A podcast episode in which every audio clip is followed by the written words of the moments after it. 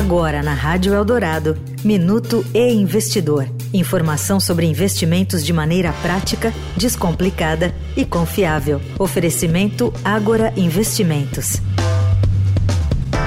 Chegou a hora. Em março começa a declaração do imposto de renda deste ano. Os empregadores têm até o dia 29 de fevereiro para enviar o informe com os rendimentos referentes ao ano de 2023.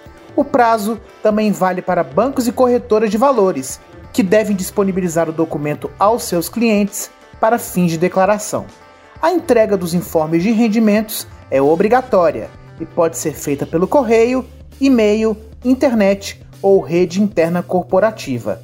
E não se esqueça, a declaração é obrigatória para quem recebeu rendimentos tributáveis acima de dois salários mínimos.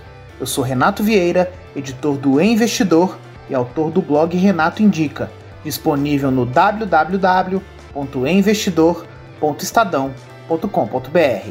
Até a próxima! Você ouviu o Minuto e Investidor. Informação confiável para investir bem. Oferecimento Agora Investimentos.